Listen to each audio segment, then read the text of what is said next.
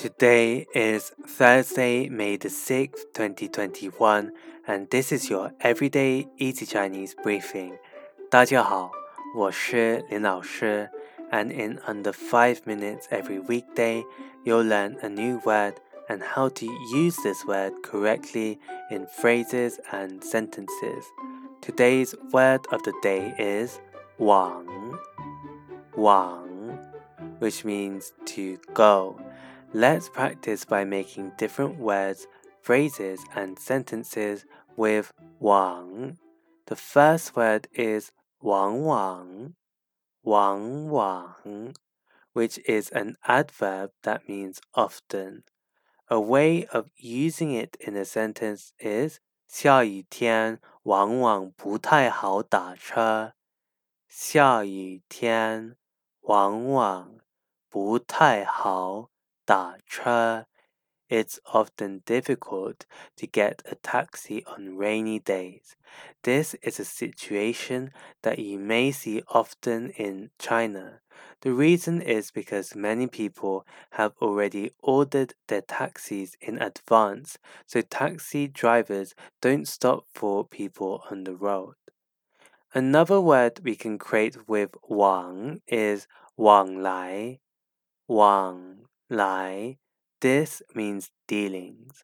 Wang means to go and lai means come.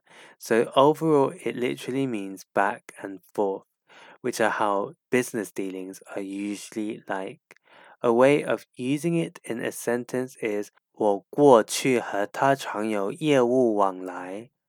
我过去和他常有业务 往来。I often did business with him in the past. Finally, we can create the word 交往,交往, which means to interact with. A way of using this in a sentence is 他不知道怎样和人交往。他不知道怎样和人交往。 He doesn't know how to interact with people. Today, we looked at the word wang, which means to go, and we created other words using it. These are wang wang, often, wang lai, dealings, jiao wang, to interact with. To see this podcast transcript, please head over to the forum section of our website www.everydayeasychinese.com where you can see even more free Chinese language resources to help you level up your Chinese language skills. See you again soon for more practice.